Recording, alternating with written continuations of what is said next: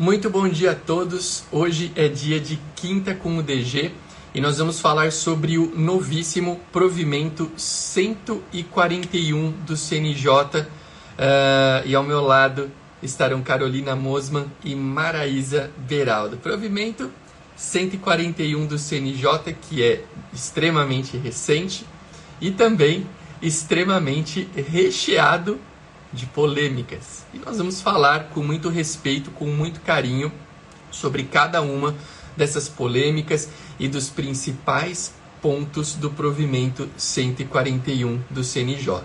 Vou pedir aqui para entrar nesse momento as minhas amigas Maraísa e Carol. Pessoa que vai começar aqui a transmissão conosco. Hoje é dia quente aqui, vamos falar desse provimento 141. A Maraísa já está aqui, vamos lá. A Maraísa Olá, bom dia. Bom dia, Maraísa, tudo bem? Tudo jóia contigo, doutor? Tudo bem, graças a Deus. Seja muito bem-vinda. Deixa esse doutor de lado e vamos uhum. começar esse nosso quinta com o DG aqui especial sobre o provimento 141 do CNJ. Maraísa é a primeira vez que participa do Quinta com o DG conosco. Eu vou apresentá-la já já. Vamos ver só se a Carol já, tá, já está por aqui também. Aí a gente já coloca a Carol na live igualmente. Eu acho que sim. Vamos ver. Está aqui também a Carol. Oi, Carol, Bom dia. tudo bem? Dia. Bom dia. Bom dia, Arthur. Bom dia, Maraísa. Bom dia, doutora Carol. Não precisa me chamar de doutora. Não, Também, imagina. Esse, esse, doutor, esse doutor entrega idade, né, Carol? A gente tem que é só. É, não, ó, tem que até aqui. Legal. Sejam muito bem-vindas. Bom, pessoal, vamos lá. Eu quero aproveitar o máximo o tempo do nosso quinta com o DG de hoje, porque o tema é bom, o tema é quente, o tema é provimento 141 do CNJ. Maraísa saiu, congelou aqui a Maraísa, né? Pois é. Vamos ver que acho que ela pediu para voltar aqui. Vamos, vamos é, ver se ela retorna. Minha cabeça está aqui, assim. Estou vendo aqui se a Maraísa retorna. Voltou. Voltou a Maraísa. A Maraísa tinha saído, mas ela voltou agora. Uh, quero aproveitar ao máximo aqui o, te o tempo que nós temos disponível para o nosso Quinta com o DG de hoje, porque é um tema muito legal. É o, é o tema do provimento 141 do CNJ. Vamos fazer aqui uma, uma pequena abertura para falar sobre ele, o que, que ele é, o que, que ele mudou. Quando a gente fala em provimento 141, a galera tá só comentando a respeito daquela questão do termo e da escritura, que é uma questão importante. A gente vai passar por ela aqui é, sem briga, sem discussão, com, com conteúdo, né? Tem tanta gente brigando aí por conta de provimento, é briga entre colegas, é gente se ofendendo, gente se xingando até um horror, né? E a gente vai passar longe. Se alguém tá afim de ver briga e discussão aqui, passa longe, porque nós não vamos ter isso aqui. A gente vai trazer uma discussão uh, acadêmica a respeito dos principais pontos, mas a gente vai falar também sobre outros pontos do provimento 141 que são tão relevantes quanto. Ao meu lado, hoje aqui no Kika com o DG, eh, nós temos a Carol, a Carol já participou outras vezes aqui conosco, é professora do Desvendando, é advogada, é pesquisadora, já trabalhou em cartório, você já conhece. A Maraísa está participando pela primeira vez. Maraísa, que é registradora civil aqui no estado de São Paulo. Qual que é a cidade, Maraísa, que você é registradora? Chama Mira Estrela. Mira Estrela, gostei do nome. Eu gosto muito de estrela, então gostei do nome aí. Mira Estrela a cidade onde a Maraísa é registrada, registradora civil. Há quanto tempo? Conta um pouquinho da tua história para gente, primeira vez que você está aqui. Sim, é, é, eu assumi no nono concurso, 2015. A cidade era a cidade que eu queria assumir, porque era a cidade pertinho da cidade onde eu morava, que eu morava em Valentim Gentil na época. E sou completamente apaixonada, tanto pela cidade quanto pela a minha função, que é muito mais do que ser registradora civil e tabeliã é, os registradores civis de cidades pequenas, acho que todos eles conseguem vivenciar isso. A gente é conselheiro, psicólogo, é amigo, a gente é Verdade. é tudo na cidade, né? Então, eu estou desde 2015 em Mira Estrela, mas a minha jornada no extrajudicial começou em 2010, quando eu terminei a faculdade. Terminei com 12 anos, para não contar a idade, tá? Ah, eu, ó, então você é do meu time, então, porque para todo mundo eu falo que eu tô com 29 anos e o pessoal fala que eu devo ter começado no cartório com 7, 8, alguma coisa assim. Então eu, eu sei bem esse discurso como que é, viu, Marisa? Tamo junto. Mas a minha jornada começou em 2010, eu advoguei um tempo. É, na época, o extrajudicial, a advocacia extrajudicial, ela não era tão potente, né? A gente tinha pouca coisa que fazia dentro do extra. Com certeza, se eu fosse advogada extrajudicial hoje, eu seria muito mais feliz do que eu fui advogada judicial na época. Mas eu advoguei até assumir Mira Estrela e estou há oito anos, feliz da vida. Muito bom. Que bom ter você aqui. Muito importante. Eu acho legal as pessoas se apresentarem. Nenhuma apresentação é mais efetiva que a da própria pessoa. Então, e a Maraísa, que eu, eu falei que a Carol é professora do nosso projeto do método Desvendando Tabelião. A Maraísa igualmente está começando uma jornada dentro da nossa plataforma de aulas, gravando aulas de registro civil das pessoas naturais, as quais estarão em breve disponíveis. Dois recados importantes antes de começarmos o conteúdo. Primeiro, Quinta com o DG acontece toda quinta-feira, 7h38 da manhã. Então, você que gosta de direito notarial registral, fica sempre ligado aqui na nossa programação temos temas notariais e registrais, temos temas de concursos para cartórios, temos temas da vida de vez em quando. Por vezes eu estou sozinho, por vezes estou acompanhado. Hoje eu estou duplamente bem acompanhado aqui com a Maraís e com a Carol. E quando a gente está acompanhado é muito bom, porque vocês podem mandar perguntas, né? Em três pessoas aqui a gente consegue ler melhor as perguntas e até mesmo responder. Então, fiquem ao vivo aqui conosco, porque quem tiver dúvidas poderá tirar. Peço também para aqueles que aqui estão que compartilhem essa nossa live, esse momento ao vivo, com outras pessoas. A Aline, que está elogiando aqui a Maraísa. Maraísa, excelente profissional, competente e admirável. Aline, eu li o seu comentário ontem em um post aí do nosso é, doutrinador Flávio Tartucci. Estou contigo, viu? Eu vi o que você escreveu por lá, eu acho que tem sentido. Uh, eu acho que é, é o que eu digo a discussão em cima do provimento 141 ela pode acontecer de múltiplas maneiras, mas tem que ter sempre uma palavrinha que deve nortear as nossas relações, que é respeito, né? Respeito e educação. A gente sempre tem que fazer essas discussões baseadas em respeito e educação. Então, quem puder, compartilhe aqui essa nossa live, clica no símbolo do aviãozinho ao lado da caixa de comentários e manda para quantas pessoas vocês quiserem. Pessoas interessadas na área notarial registral. Não precisa mandar para o seu avô, para sua avó, para fazer volume, a não ser que o seu avô ou sua avó gostem de direito notarial registral, tá bom? Mas pode mandar, clica no aviãozinho e nos ajudem aqui a ter uma live bem bacana. Vamos lá, começando pelo começo, né? 100, provavelmente 141 do CNJ, que já não é o mais novo provimento, porque depois do 141 já saiu o 142, então é um provimento novo, mas não o mais novo do CNJ ele alterou o provimento número 37 do CNJ, que já existia, né? Uh, e esse provimento 37 falava sobre, é, regulamentava a união estável. O que, que o provimento 141 fez? Ele deu uma bela encorpada até em termos de conteúdo no, no, no, no já existente 37, que ganhou uma roupagem totalmente nova, para adequar o provimento 37 à Lei 14.382. Essa adequação uh, foi uma adequação, claro, feita na visão do CNJ.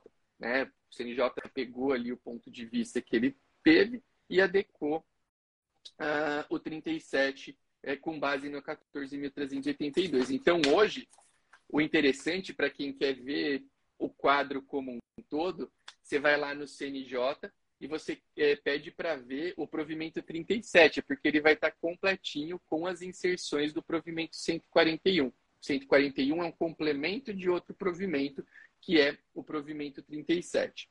E ele trouxe várias mudanças interessantes. Ele trouxe vários uh, pontos. Uh, já falei de um deles aqui, que todo mundo sabe qual é. Talvez muita gente esteja aqui para ouvir a respeito disso. Mas ele também trouxe questões interessantes relativas ao registro da união estável, a questão da mudança do regime de bens, que é um ponto que a gente é, é, pretende falar por aqui também.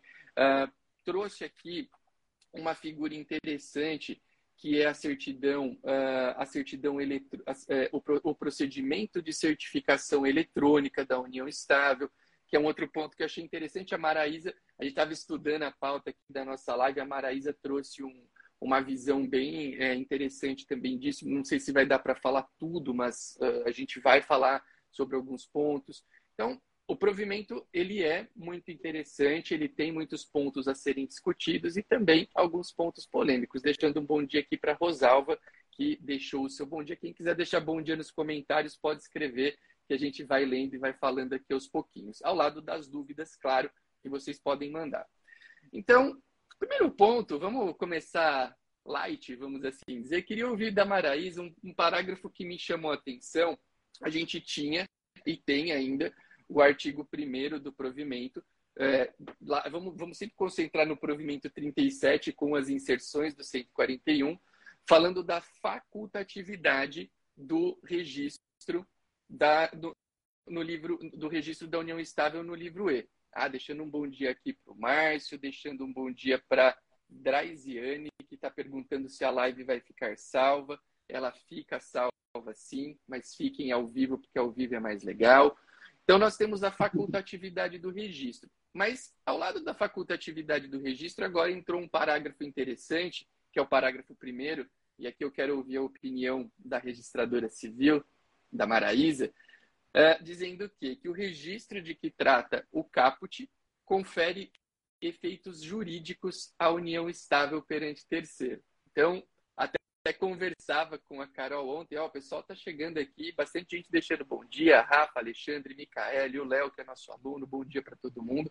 Até conversava com a Carol ontem, essa história, né, do registro da união estável, que vai ter gente, tem agora teremos o registro no livro E, registro no registro de imóveis, sei lá quantos registros vão criar para a união estável. A Carol até comentou num, numa conversa que tínhamos, ela e eu, falando, pô, mas cada vez mais isso aqui está se assemelhando ao casamento, né? Porque tem tanto registro, né? São tantos registros. Eu falei, olha, dependendo do olhar, pode ser até pior, né? Do que o, o do que o, o, casamento, porque o casamento você casa ali uma vez, registra e já vale em qualquer lugar. A união estável parece que estão criando uh, registros aí em múltiplos pontos. Então, primeira coisa que eu queria ouvir da Maraísa é um pouquinho sobre esse novo parágrafo. E até já tem uma pergunta aqui dizendo: e se, e se, e se passou a ser facultativo? É, eu não entendi bem essa pergunta. E se é, passou a ser facultativo desse registro, como se dá a publicidade da União? Acho que a, a questão da publicidade tem a ver aqui com o que a gente vai falar. Maraísa, como que você vê esse parágrafo primeiro, a, a facultatividade, a publicidade da União Estável? Então vamos lá. Eu acho que primeiro a gente tem que sempre lembrar que a união estável continua sendo uma situação de fato. Então, ela é uma situação de fato que gera efeitos jurídicos por si só. Quando o provimento veio apresentar que o registro da união estável, embora facultativo, gera efeitos erga homens, ele quer dizer que se você convivente quer dar publicidade sem precisar é, olha, eu estou numa união estável, para todas as situações que você for fazer, você vai lá e faz um registro no livro E. Todo mundo tem conhecimento. É claro que assim, é uma presunção, né, de conhecimento. Como é que as pessoas vão saber de fato que existe uma união estável? A partir de uma certidão do registro civil. Feito um registro no livro E, o cartório do registro do livro E vai comunicar os assentos anteriores dos conviventes e vai dar ciência, né, uma publicidade nas certidões, seja de casamento, já da pessoa divorciada ou viúva, seja por meio da certidão de nascimento, vai dar a efetiva publicidade dessa união estável. Não obstante, a gente nunca pode esquecer que a união estável ela não precisa desse registro para se constituir. O que constitui uma união estável é a presença dos requisitos do Código Civil, né? que a gente fala aqui, é a convivência pública, duradoura, contínua, com intenção familiar. Então, esse registro no livro ele gera presunção de conhecimento perante terceiros, mas não é necessário para fins de constituição de união estável. E eu, eu concordo com o que o senhor disse, com o que você disse aqui agora, que Hoje, ao meu ver, é muito mais simples, e sempre foi, na verdade, casar do que fazer uma união estável, do que viver em união estável. Por vários motivos. Primeiro, que a gente não consegue nem é, expressar uma data de início de uma união estável, né? Então, é. você faz um registro de um livro no livro E de uma união estável. Se quiser constar a data de início, tem as opções para constar a data de início, que agora são mais fáceis. Mas qual é essa data de início? Como nós vamos estabelecer uma data de início? Então, são vários pontos que tornam a união estável hoje mais complexa do que o casamento. Aliás, né, Maraísa, falando em data de início, o próprio provimento trouxe aqui um preceito interessante, né, quando a gente vai ali para o artigo 1 parágrafo terceiro, para, não, desculpa, parágrafo 4 inciso 3, que fala que é, o registro de reconhecimento ou dissolução de união estável poderá indicar as datas de início e fim se essas constarem nos seguintes meios. Aí vem lá, inciso 3. Escrituras públicas ou termos declaratórios de reconhecimento uh, de dissolução, desde que a data do início, ou se for o caso do fim, corresponda à data da lavratura do instrumento. Então, cara, peraí, quem é que vai? Então, hoje eu acordei, dia, é, é, 20, dia 30 de, 30 de março, ah, não, peraí, constituiu minha união estável, eu vou lá no cartório e vou falar que é hoje. Hoje começou minha união estável. Então, é verdade. Né? O, o, a união estável, eu concordo com tudo que você disse, realmente a existência dela está é, desatrelada, vamos assim dizer, dessas declarações. Mas a grande verdade, né, Maraísa, é que para a pessoa, para o cidadão comum, para a pessoa que faz uso dos serviços do cartório, cara, essa pessoa ela nunca vai conseguir enxergar dessa maneira, né? Para ela é um documento que ajuda a regulamentar a situação que ela vive. Eu acho importante, acho importante a união estável. A gente sabe que hoje é uma forma de constituição de família numericamente tão uh, grande quanto o casamento, né? Tem tantas pessoas possivelmente aí vivendo em união estável como casando. É importante ter um regramento, mas também quando você quer regrar excessivamente, você, por vezes, pode tirar a característica que é a marca registrada daquela forma de constituição de família e que, no caso da união estável, de uma certa maneira, no melhor sentido da palavra, é a informalidade. Né? Por que, que difere a união estável do casamento? Se a gente for buscar lá, esquece o que a gente está vivendo hoje, mas se a gente for buscar é, o que a gente já as, nas origens aí de cada instituto, cara, a diferença da união estável e do casamento é essa. Ah, eu quero casar, eu quero casar, eu vou fazer aquela cerimônia bonita com o registrador civil, com o juiz de paz, com a minha entidade religiosa aí, a, a religião que eu, que eu acredito, é, e vou fazer uma cerimônia bonita, marcante e documentada. Ah, eu não quero casar, eu vou manter um relacionamento sem a formalização, e aí eu, eu, eu tenho uma outra relação que é a união estável. Ah, é importante eu ter preceitos básicos aí para pelo menos dar um norte para essa relação que não tem tanta forma? Sim. Mas, pô, você está fazendo com união, você está dando para a união estável um conjunto de regras, que é um conjunto de regras mais intenso é, do que é, o próprio conjunto de regras do testamento, do, do casamento. E aí a gente fica numa situação é, que, a meu ver, é um, é um tanto quanto complicada, né? Então, é assim, eu acho que é são, são pontos aí para gente, a gente refletir.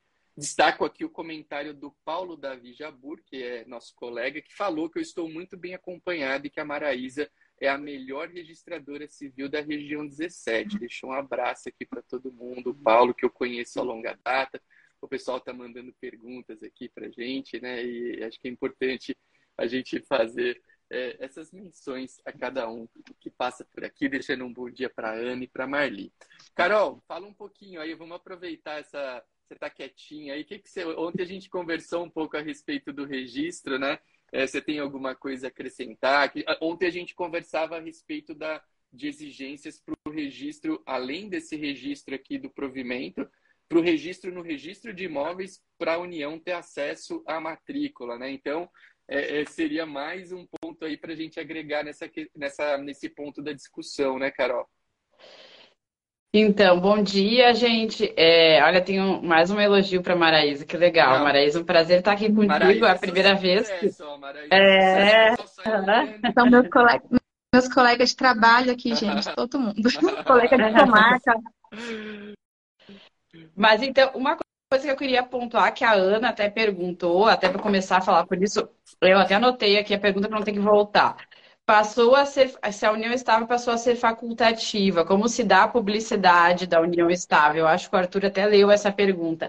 Na verdade, Ana, isso é importante pontuar, o registro da união estável já estava previsto lá no provimento 37 de 2014, já tinha essa previsão, continua sendo facultativo, o que o provimento 141 trouxe, e que talvez seja a grande polêmica, é que Parece que agora a publicidade da união estável se dá no registro, né? No registro, no RCPN, no, no registro civil. Então fica aquela questão de tinha alguns casos que ela era registrada lá no registro de imóveis, com o provimento 141 parece que se eu quero, inclusive como advogada, né? Os advogados aí presentes, eu quero principalmente opor a terceiros essa união estável, principalmente na separação de bens, né? Eu vivo em união estável na separação de bens e tenho uma escritura de união estável. Essa escritura de união estável, hoje com o provimento, me parece que ela não é oponível a terceiros, principalmente em relação ao regime.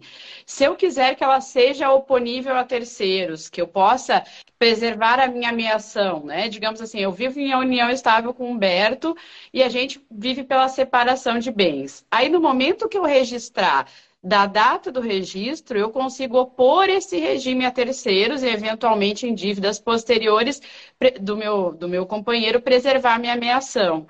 Então, é, o registro, é importante dizer para Ana, que ele continua sendo facultativo. Né? E tá, eu percebo que está havendo uma grande confusão com o termo declaratório que foi trazido. O termo declaratório que é feito perante o registro civil, que é uma nova forma de fazer a união estável ao lado da escritura, é uma coisa.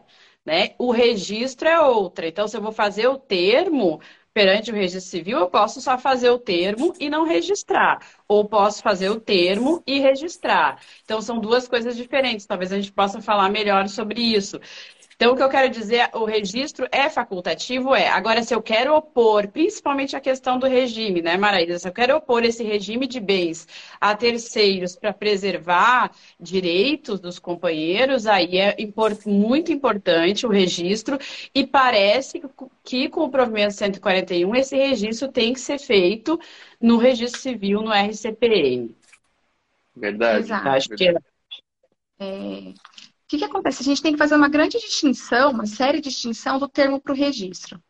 O que, que é o termo declaratório de união estável? Nada mais é do que é, ambos companheiros comparecem até o cartório, no caso, o registro civil. Lembrando que esse termo pode ser feito por escritura pública no cartório de notas também. E declaram a união estável. Eles vão declarar o preenchimento dos requisitos. O registrador civil vai fazer uma qualificação desses fatos, se de fato há uma união estável, porque a gente tem que lembrar também que se as pessoas são impedidas de casar, elas também são impedidas de contrair união estável, com exceção dos separados, né? De fato e judicialmente. Mas o, o registrador civil faz essa qualificação das, da, da vontade e, se presentes os requisitos, ele vai lavrar um procedimento que, ao final, vai ser extraída uma certidão. Essa certidão não é o registro. Não tem por garantia é, opor, opor publicidade perante terceiros, não tem efeitos erga omnes.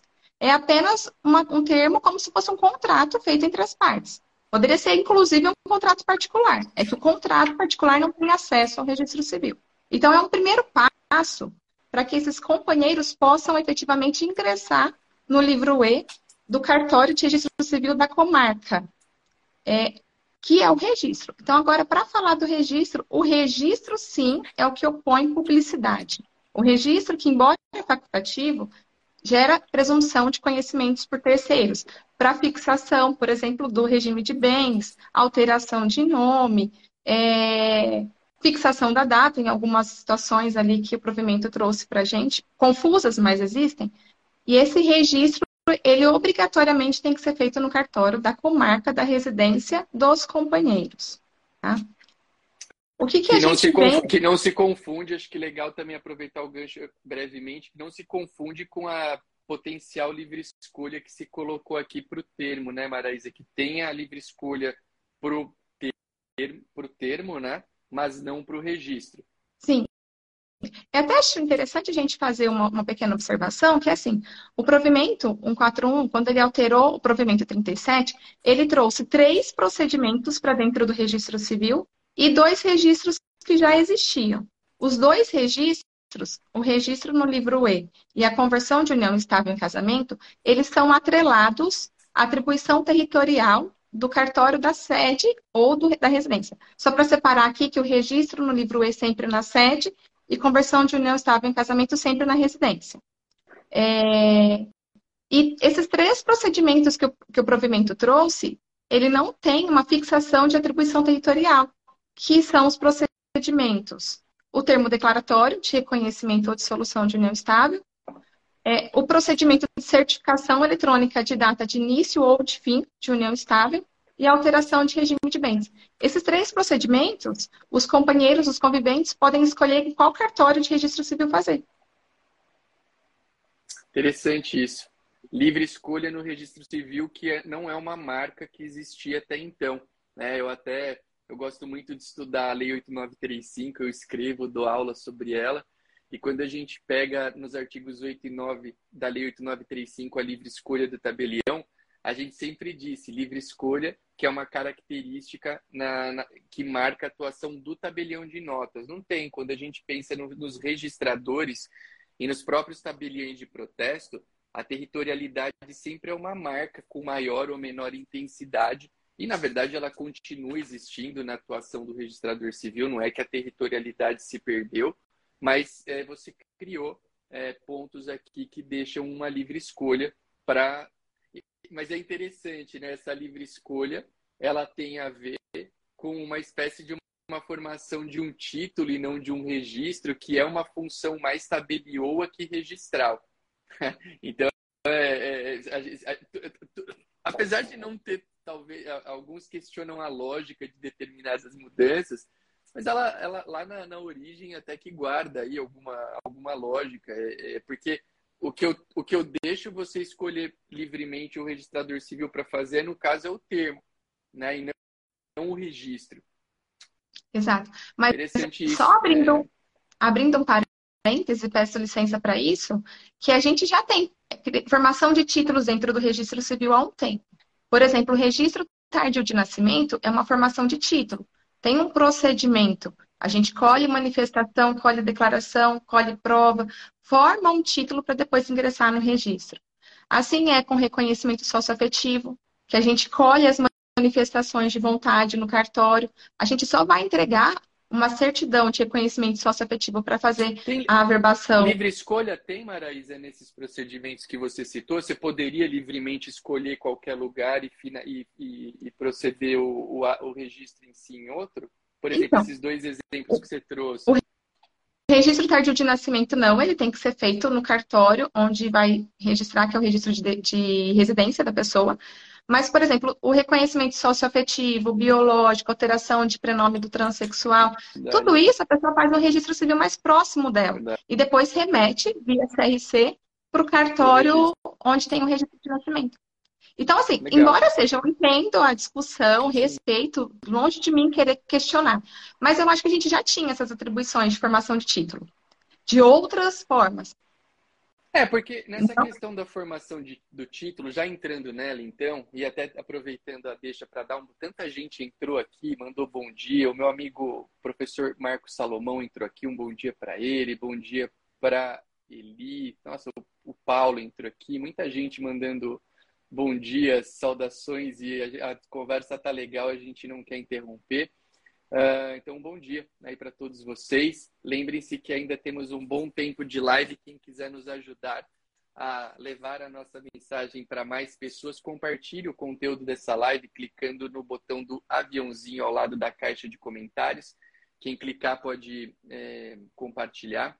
Uh, acho que a questão do termo, vamos falando nesse ponto que acho que é o, o ponto mais polêmico, até para contextualizar quem de, quem de repente não sabe é, a, do que é que nós estamos falando, o artigo 1 parágrafo 3 diz o seguinte: do, do provimento 37 alterado pelo 141. Uh, ah, os títulos admitidos para registro ou averbação na forma deste provimento podem ser. E aí vem o polêmico inciso 4, né, que diz que podem ser objeto de registro ou averbação os termos declaratórios de reconhecimento e de dissolução de união estável, formalizados perante o oficial de registro civil das pessoas naturais, exigida a assistência de advogado ou de defensor público no caso de dissolução de união estável, nos termos da aplicação analógica do artigo 733 do CPC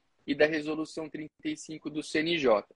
Então aqui a gente criou para constituir ou para uh, dissolver uma união estável esse, essa figura do termo declaratório ao lado ao lado da já existente é, união é, escritura pública e até uh, outras ferramentas aqui que existiam. Eu acho uh, que quando isso aqui saiu, quando saiu o provimento, todo mundo falou termo declaratório, não pode, é função tabelioa, não pode misturar, porque é o registro civil. Eu concordo com a Maraísa, parcialmente, quando ela diz que já existiam outras funções uh, de formação de título no registro civil. Até aí, eu acho que a tua, a tua colocação ela é, ela é verdadeira. Né? E, e a verdade é que se a gente for estudar mesmo o que anda acontecendo com a, com a evolução do nosso direito notarial e registral, já existe, já existem outros exemplos de uma interface muito, é, muito intensa entre o trabalho do tabelião e do registrador civil. Isso aqui não é novidade. Por exemplo, se a gente abre a Lei 8935, lá no artigo 7 eu tenho uma afirmação que não é verdadeira na lei, de que o reconhecimento de firma, a autenticação e a procuração são competências exclusivas do tabelião de notas. Está escrito lá, no artigo 7 Está lá. Só que a própria Lei 8935, no artigo 52, ela fala que, nas, que nos municípios em que já houvesse um registrador civil praticando, dentre outros atos notariais, este, isso seria mantido. Aqui em São Paulo, onde Maraís e eu atuamos, uh, e em tantos outros estados do Brasil, o registrador civil pratica uma série de atos que tem a interface notarial e registro, que tem uma interface com o tabelião de notas. Né? Então tem. Eu acho que é, eu reconheço que isso existe. Porém, eu acho que o que o está gerando aí a, a grande discussão não é a declaração em si ou a dissolução da união estável por termo, mas sim essa esse termo declaratório ser considerado um título hábil para partilha patrimonial. Acho que o ponto, um ponto que tem gerado aí, pelo menos o que eu ando acompanhando até hoje nas, nas discussões, o que gera uh, uma certa discussão é isso. Porque se eu pego esse termo declaratório e realizo partilhas patrimoniais com base nele, aparentemente eu estaria entrando aí numa outra competência do tabelião de notas que tem a ver com a transmissão imobiliária. E aí sim, uh, eu acredito que a gente tenha um fator interessante a se analisar. É, inclusive, porque a gente tem, e eu fico, eu fico até me perguntando, né, por exemplo, para você, Maraísa, que é registradora civil e tabeliã de notas, uh, se uma pessoa. Tem, até, tem a própria questão dos emolumentos que a Micaele levantou aqui agora, que hoje a gente tem. Uh, tem uma previsão, né? O provimento trouxe aqui no parágrafo 6 do artigo 1A o valor dos emolumentos. E, por um, um exemplo aqui, rapidamente. Os termos declaratórios de reconhecimento ou de dissolução de união estável será de 50% do valor previsto para o processo de habilitação de casamento. E no caso de envolver partilha de bens, o termo declaratório corresponderá ao valor dos emolumentos para a escritura do mesmo ato jurídico. Ok, quando tem é, partilha de bens, nivela os valores. Quando não tem, é um valor bem discrepante. Né? O valor da metade da habilitação do, do, do, do casamento é, maior, é, é menor, muito menor, do que o valor da escritura. Sim. Então, eu acho que aqui a gente tem o ponto a discutir. Eu quero ouvir, começamos no outro tema com a Maraísa, eu quero começar com a Carol. Vou colocar a, Carol naquela fogueira, né, Carol? É, vou colocar na fogueira. Mas como, mas como eu disse, gente, vocês estão. Eu, eu poderia, né? Eu, eu sou tabelião de notas. Eu poderia estar aqui chutando o balde para falar desse termo declaratório, mas não é o que. Eu, não, o, o intuito do nosso encontro aqui hoje, até por uma questão. A gente tem múltiplos profissionais envolvidos aqui na live. Eu não vou, ninguém vai ficar aqui armando esses barracos que andam acontecendo na internet. Pô, a gente teve, teve colega de profissão nossa que teve que tirar post do ar falando no assunto. Cara, que, que é isso, sabe? É, tem coisa que anda acontecendo aí que o dia em que eu não puder é, manifestar o que eu acredito com relação ao que não só eu, né? O, o dia em que qualquer um de nós não puder livremente manifestar educadamente uma opinião com relação a um tema, uh, eu acredito que não tenha nem razão de ser da gente propagar conteúdo notarial e registral. É, eu tenho que ter, ao menos de forma educada, de forma zelosa, como a gente procura sempre pregar, eu tenho que poder declarar e, e, e falar aquilo que a gente acredita. Então, eu acho que esse é o ponto importante aqui que a gente deve sempre respeitar nesse momento e, Carol, quero ouvir teus comentários a respeito do polêmico termo declaratório, o que, que você acha dele e o que, que você acha dele principalmente nesse contexto da partilha patrimonial, que eu acho que o grande. Claro, qualquer termo, se você for pegar numa discussão acalorada, ele vai gerar problema. Mas eu, eu acho que o, o termo que tem causado aí um certo sabor, vamos assim dizer, um pouco maior, é o termo que envolve a partilha de bens. E eu queria ouvir a tua opinião a respeito dele. Então, gente, vamos lá. Eu vou dizer em primeiro lugar que eu sou advogada, né? Trabalho com todas as atribuições. Então, justamente por ter respeito às atribuições que vou falar o que falaria agora. É, não tenho, eu, eu adoro registro civil, adoro registro de imóveis, adoro o tabelionato de notas, não tenho preferência. Então, é, eu vou falar do que eu conheço né? E vou começar, até o Marcelo Guimarães escreveu um artigo sobre o assunto que é interessante, que traz um, a questão do notariado latino, que é, a, é, o nota, é o tipo de notariado presente no Brasil, que ajuda muito a gente entender essa questão. Os notários do tipo latino, diferente, por exemplo, dos, dos notários dos Estados Unidos, o notário dos Estados Unidos ele tem uma mera função de reconhecer firma, ele não tem a função do notário latino, que é de assessorar as partes, né, de ser um consultor para as partes de forma imparcial, ele é diferente do advogado, porque ele tem essa imparcialidade, e justamente por ele ser uma pessoa de confiança das partes, né, Arthur, que ele pode ser escolhido pelas partes. Por isso que o notário é de livre escolha, porque essa relação de confiança com o notário é muito importante para as partes. Então, essa função notarial de assessoramento, de ser um assessoramento imparcial, é muito importante para a comunidade. Mas ela é muito diferente da função do registrador, que a função do registrador é de trazer publicidade para vários atos aí da, da, vida civil e trazer de forma muito importante. A gente sempre diz que o registro civil, né, é o ofício da cidadania, porque a gente, eh, a gente, desde o início da nossa vida, desde o nascimento até o óbito, a gente está lá no registro civil, que exerce uma função importantíssima na sociedade, mas são funções diferentes. Um é de trazer publicidade e o outro é de fazer esse assessoramento todo em relação às partes. Né? Dito isso, em relação rapidinho ao termo declaratório, ele até parece, similarmente ao casamento, fazer um termo de união estável na, na, na, no registro civil, parece similarmente ao que eu digo que eu quero realizar um casamento, me habilito para o casamento perante o registrador.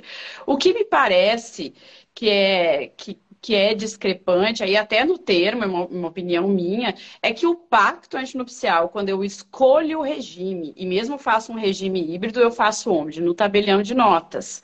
E no termo declaratório, que eu vou fazer de união estável perante o registro civil, eu vou já constar é, a, o, o, regime de bens. E, inclusive, quando houver alteração de regime, essa foi uma questão surgida, como que eu faço se eu quiser alterar para um regime híbrido? Vai ficar constando tudo isso naquele termo? Enfim, eu sei que a, a discussão não é em relação tanto ao termo, e sim em relação ao termo de dissolução com partilha, porque aí, claro, a gente fere, fere de morte o artigo 108 do Código Civil, que diz que o título apto a transmitir, né, imóveis, né, transmitir a propriedade lá no registro de imóveis, é a escritura com raras exceções que a gente sabe de documentos que têm força de escritura pública. Então, eu, eu concordo com a Maraísa que o, o registro civil ele forma títulos, mas me parece que são títulos aptos ao registro no próprio registro civil e não no registro de imóveis. Então, isso é... E na partilha de bens, voltando àquela questão do assessoramento, o notário faz todo um assessoramento imparcial das partes, ele, ele atua como um juiz, né? Para que as partes tenham uma relação igualitária, né? E até o Leonardo Brandelli traz essa questão, o notário trabalha, na, inclusive, na defesa do hipossuficiente para tratar os iguais de forma igualitária na forma da sua desigualdade. Então, o notário tem todo esse cuidado na partilha da questão de alimentos, da questão de pensão, da questão da própria partilha. Por exemplo, uma questão que eu suscito: se houvesse é, uma partilha desigual entre os companheiros, o, o registro civil vai estar apto a instrumentalizar uma sessão eu acho super complicado. Então, claro, a minha crítica maior realmente é a questão do termo de, de, declaratório envolvendo partilha, mas eu ainda acho que na própria alteração de regime e no termo declaratório, que é feito com escolha de regime, também a gente mistura atribuições. A gente está fazendo um, uma confusão entre as funções das atribuições eh, notariais e registrais. Essa é a minha opinião, gente, com todo respeito de como eu disse no início, ao registro civil, ao tabelionato de notas e ao registro de imóveis. Ô, Carol, você falou um negócio, eu, eu, eu quero, antes de passar a palavra para a Maraísa, para ouvir um pouquinho a, a, opinião dela. Até a Maraísa tem uma dupla visão, né? Ela, ela é registradora civil e tabeliã também, então é, até, eu acho que é uma função. É, é, estar nessa dupla posição em alguns momentos pode até ser um pouco ingrato no bom sentido da palavra, de porque você fica em algumas situações até é, pensa nessa questão da cobrança dos emolumentos, né? Eu vou fazer o teu termo como tabelião ou como registradora civil, como, sabe? É uma situação que gera uma situação até conflitante. Mas eu acho o ponto principal é o seguinte, e eu vi, um, eu, eu ouvindo você falar, eu lembrei de algo que eu, eu, nessas discussões mais quentes aí que andaram ocorrendo, ah, não, mas eu tenho capacidade para fazer isso. Eu sou registrador, mas eu tenho capacidade. É, não é só o tabelião que tem capacidade. Cara, eu acho que, na verdade, todo, todo mundo que passa num concurso público tem capacidade intelectual para fazer uma cacetada de coisas. Uma cacetada, não só isso. Mas a questão é uma questão de competência legal. É competência legal. Né? Ah, não, eu, o registrador civil, de uma certa maneira, você trouxe aqui brilhantemente características do nosso notariado latino, mas eu acho também que o registrador civil ele tem em alguma em, muitos pontos da atuação dele uma atuação que, que tem esse, esse lance, sabe, esse corpo a corpo com, com a parte, de orientar da melhor maneira possível. Você sabe, Carol, que lá em 2017, acho, quando teve uma lei que transformou e que nomeou os registros civis como ofícios da cidadania, ali também teve um, um certo zum zum zum assim. E, cara, eu ali eu até me posicionei concordando. Eu falei, meu, eu, eu acho mesmo, apesar de ser tabelião de notas, eu acho que o registro civil tem mais cara de ofício da cidadania do que, o, do que outra especialidade, pelos atos que eles praticam. Agora, da mesma maneira que lá eu fui fiel a essa ideia, independentemente da especialidade, eu também não tenho como, como negar hoje que quando a gente fala em transmissão imobiliária por competência legal, essa competência basicamente ela pertence ao, é, é, na formação desse título transmissivo de propriedade, ela é do tabelião. E eu acho, uh, eu sempre eu, eu, uso uma frase, eu, vamos, vamos para a brincadeira da idade de novo, né? Eu sou nesse ano eu vou completar 18 anos como tabelião, agora no mês de maio. Eu comecei com 8 anos de idade ali, né? 8, 9 anos, mas vou completar 18 anos como tabelião. E uma coisa que eu aprendi nesses 18 anos é o seguinte: a gente nunca deve mirar ganho e perda individual uh, de acordo com o teu interesse naquele momento. Sabe? Então, ah, não. Não estou dizendo que é o caso, né? mas pensa, não, um registrador civil, não, eu vou defender com unhas e dentes isso aqui agora, porque é um ganho pontual que eu tenho na minha prestação de serviço. Eu não gosto, eu acho que a gente tem que defender sempre a prática de determinados atos de acordo com a competência legal deles. Por quê? Porque esse aparente ganho, em algum momento do tempo, ele pode gerar perdas. Porque se hoje, por provimento, eu mudo uma competência legal dentro da classe, o que é que impede, por exemplo, de amanhã ou depois, um mesmo provimento mexer em questões de competência para fora da classe, para outras profissões do direito? Ai, Arthur, você tá louco, você tá com uma postura apocalíptica. Cara, já aconteceu em outros países. Já aconteceu. Não seria novidade. Então eu só acho, eu acho esse tipo de provimento perigoso nesse aspecto. É claro, eu já eu, eu concordo e quero ouvir a Maraísa aqui com todo respeito, com todo zelo. Eu concordo com tudo que a Carol disse, sem exceção. Eu acho que o, o, a transmissão da propriedade ela tem que acontecer no contexto do tabelião. Ponto. A formação do título. Porém, eu respeito opiniões em sentido contrário. Só que eu acho que longe do ganho ou da perda individual, esquece ganho ou perda individual. Cara, esse tipo de provimento é muito perigoso. Porque a classe notarial e registral, ela não é uma classe que é venerada e adorada pela sociedade. A gente tem que ser realista, é verdade. Você tem problemas a enfrentar como qualquer profissão tem. E você admitir uma mudança de competência tão pesada como essa, deixando um abraço para o meu amigo Breno Dores, que acabou de chegar aqui, o rei da comunicação, o rei da oratória, carisma e persuasão, eu acho perigoso.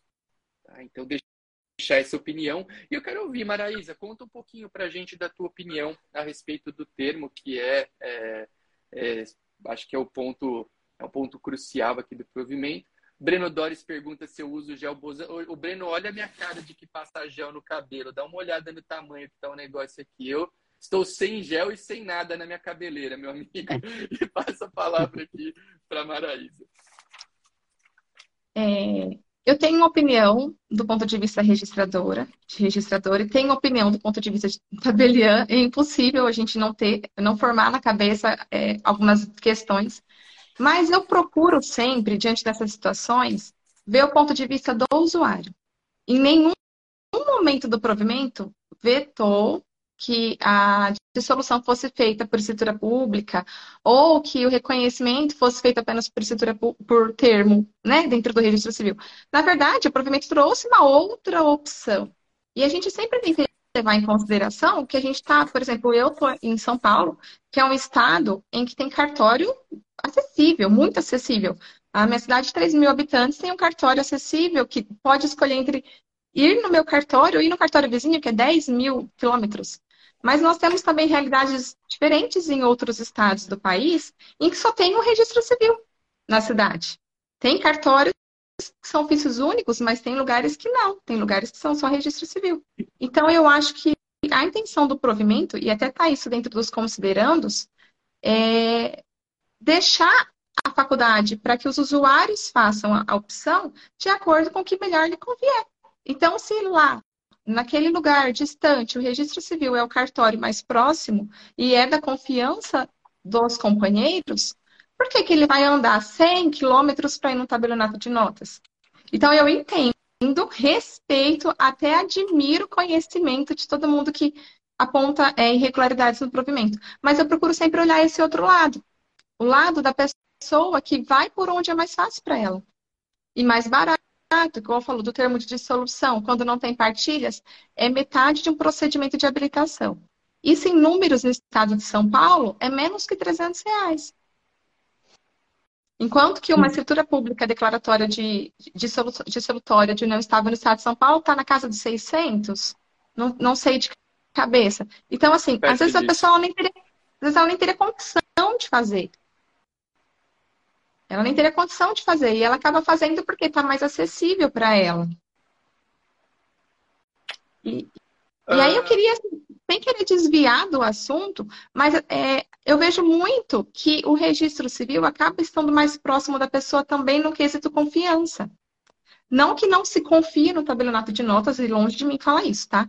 Mas assim, é, a pessoa vai ali casar, ela vai ali fazer o nascimento, ela tá sempre ali. Eu vejo, por exemplo, no meu cartório que as pessoas passam para tomar um café e falar um oi. Se eu não tivesse atribuição de notas, com certeza eles iriam optar por fazer comigo do que ir fazer num outro cartório por conta da nossa amizade. A relação de amizade que o registro civil tem por conta dos atos mais próximos do, do que torna o coração quentinho, sabe? Maraí. Maraí. só, só posso falar do. Eu trabalhei no Tabernato Fischer, em Novo Hamburgo, que é do Flávio Fischer, né? E eu até comentei esses dias. O pessoal gosta lá em Novo Hamburgo, não estou dizendo que as pessoas, eu não sei a realidade, na verdade, do registro civil, mas eu sei a realidade do tabelionato aqui em Novo Hamburgo, no Rio Grande do Sul.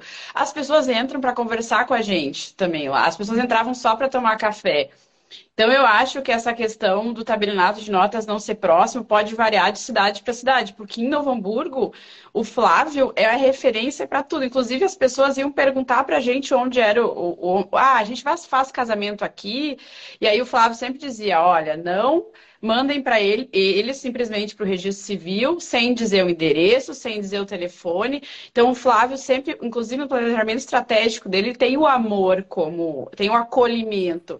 Então, eu acho que essa realidade, no, o Flávio faz valer o notariado latino de um tabelionato, de um tabelião que é referência em Novo Hamburgo, que é. Ele é referência para tudo. Várias vezes a gente tinha que instruir a pessoa a procurar o judiciário, que não era caso de tabelionato, mas a gente ouvia com todo o acolhimento e dizia: olha, você pode ir na defensoria, você pode procurar né, um advogado particular, se for o caso. Mas então eu acho que essa realidade do registro civil mais próximo depende muito do do local. E a questão do, de ser mais fácil, eu tenho um pouco de receio ao encontro daquilo que o Arthur falou, da gente começar a jogar, a, se for essa, é. esse o ponto, a jogar atribuições para outras pessoas. Esse Porque, é por exemplo, o divórcio. Então, daqui a pouco o divórcio vai poder ser feito já no registro civil ou eventualmente já em outro lugar em, em eu tenho receio em Portugal né olha o que aconteceu em Portugal com a nossa atividade é eu tenho uma amiga que é tabeliã em Portugal e ela tem pedido muita coisa para mim do Brasil porque eles estão perdendo muitas atribuições, né? Então ela está bem preocupada, assim. E, e, esse, e, e, com todo respeito, Maraísa, ao teu argumento, eu só tenho receio disso, assim, de que a gente comece a perder as essências das atribuições e aí passe a, a, a ficar jogando entre elas e daqui a pouco, eventualmente, abrir até para outras instituições, o que, enfim, né? É muito prejudicial para a sociedade. Eu acho. Eu queria só falar uma. Eu estava ouvindo Maraís e Carol falarem. E eu só acho. Eu tenho duas coisas a dizer. Primeiro, eu acho essa questão de. Ah, o, o eu, eu acho que se a gente for entrar para essa linha. É, do tipo assim, ah, o registro civil é mais acolhedor, o cartório é mais. Cara, a gente talvez nunca vai chegar a um consenso, porque a grande verdade é que quem define, quem define o perfil daquele ambiente de trabalho não é a função que eu exerço, é quem eu sou. Tá? Então, é. É, eu, eu sou tabelião de notas e eu zelo basicamente por tudo que vocês trouxeram aqui. Então, o tabelião de notas e protestos de Itacoaxetuba, que é onde eu sou tabelião, lá a gente zela por esse cuidado e por esse carinho, porque eu, Arthur, gosto disso. Eu, Arthur, penso nisso. Né? Agora, uh, a Maraísa que é registradora civil tem esse cuidado.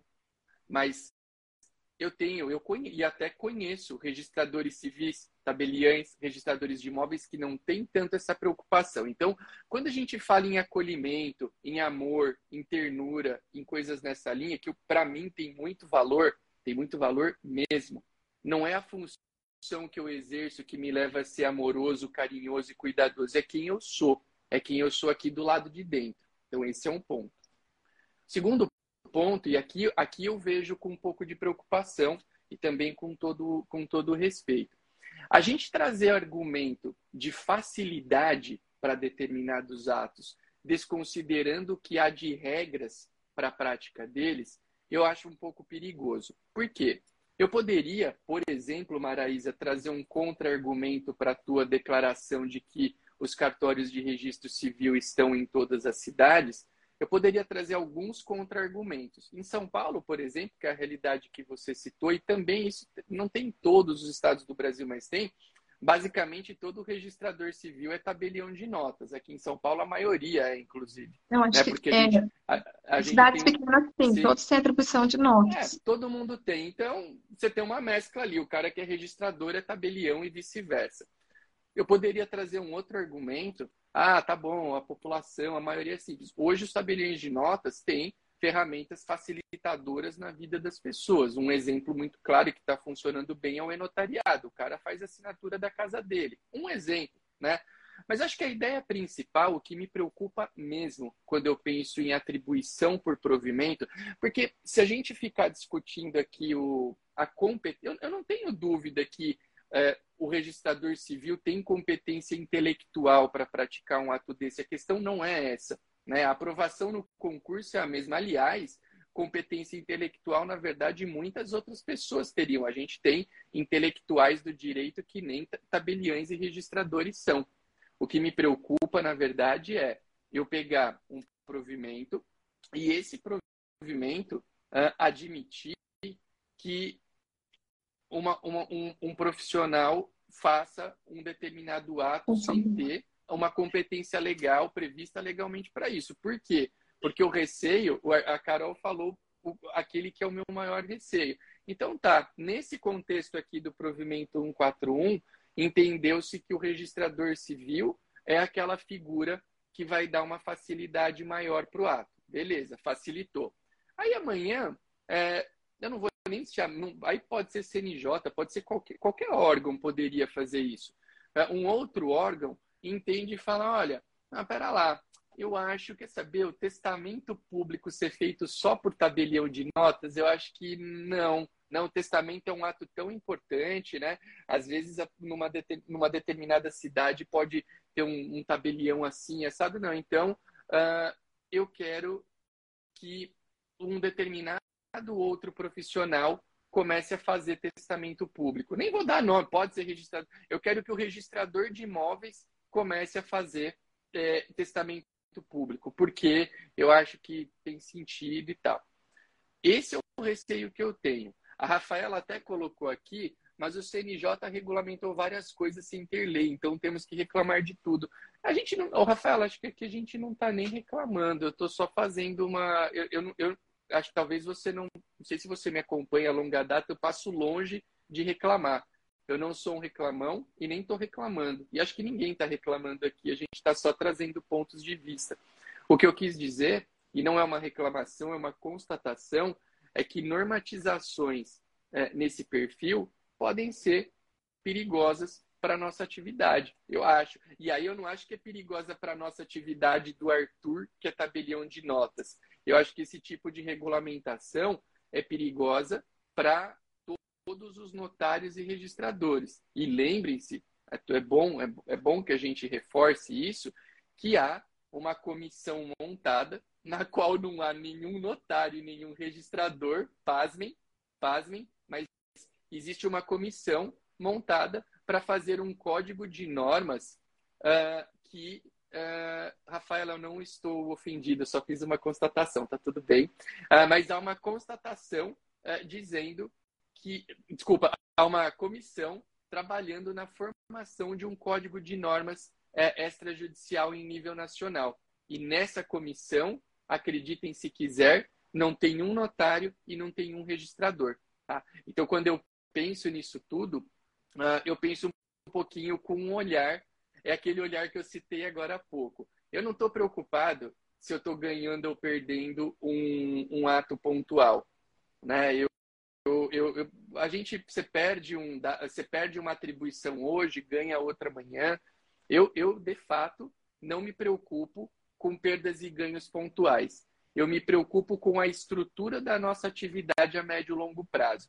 Porque eu repito, a nossa atividade é uma atividade que sofre ataques habituais e eu acho, eu acho que nós deveríamos atuar de uma forma coesa, de uma forma uniforme. E o que eu vejo é uma grande, é, é uma grande discussão, uma grande é, grandes questões. É o que eu falei, esse, nesse ambiente do provimento 141, quando eu me propus até a falar, eu estava pensando, pô, com quem que, eu, quem que eu posso chamar aqui, né?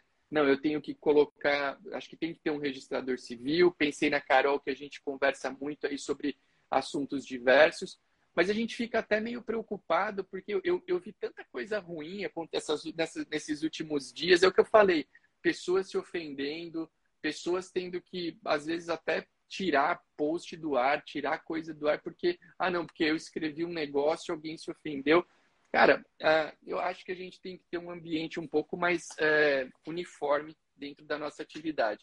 É, é, difícil? Talvez seja, mas eu acredito sim que a gente, é, a gente tem que se unir, né? A gente tem que se unir. O provimento está aí, o provimento é, alguém até colocou aqui que tudo que é novo gera discussão, e isso vai gerar ainda muitas discussões. Inclusive, o tempo do nosso encontro aqui já se foi, né? Já foi, parece que é, o tempo voa aqui, a gente já falou por uma hora, que é o tempo que a gente tem previsto.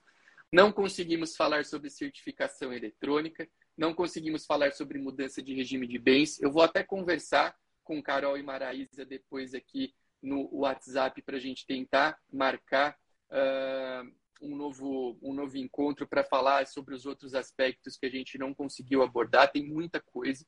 Uh, mas eu gostei. Eu acho que a gente sai daqui com algumas ideias, uh, a gente sai daqui com reflexões, mas eu saio satisfeito uh, de poder, como eu sempre digo, de poder de forma respeitosa uh, conversar a respeito dessas novidades aí que a gente tem é, que a gente tem enfrentado, que a gente tem vivido com o provimento 141.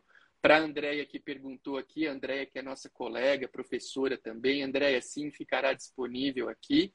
Uh, a gente vai deixar essa live disponível e já vou conversar uh, aqui. O pessoal está elogiando, falando que foi uma das melhores lives do Quinta com o DG. Eu também gostei bastante.